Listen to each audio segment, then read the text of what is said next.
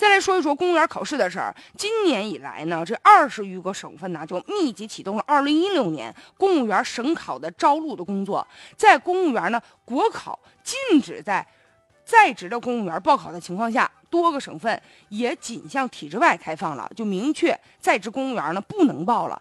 在职的公务员，你已经有工作，你已经是体制内的人了，就不允许你再报其他的岗位的公务员这个招考。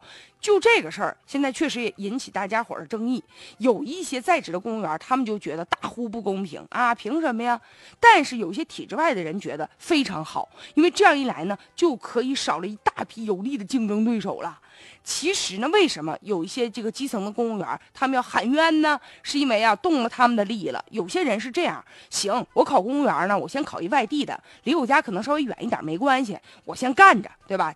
等我回头有工作了，我再调回来。还有那些基层公务员呢，就把这个当进大的机关单位当成是梦想了。但是现在。不允许你这么做了，所以对他们来说也是斩断了一条路。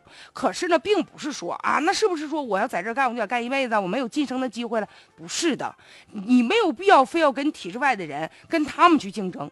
在这个公务员系统内部也有一个内部的提拔，你可以根据内部的这个考试，然后再进行一次这个工作岗位的一个调动。其实呢，在这个禁止考试之前，有一些已经报上名的公务员，他呢就把这个。就已经当上公务员的人，他呢就把考试当成家常便饭了，逢考必报。说白了就是试试的这种心态，而且呢，他就这样一来一想啊，反正我也不想在这长干，他就不能真正的扎根到工作当中了，就容易会出现一些问题。而且如果说已经当上公务员了，然后呢，过两天他又换别的地方了，这是人才的一种严重的流失，岗位老换人，对工作来说也不稳定。所以现在这样的一种招考的方式，其实也是为了。要多招一些社会上的哈一些贤才，让一些年轻有为的年轻人能够进入到这个公务员的这个队伍当中。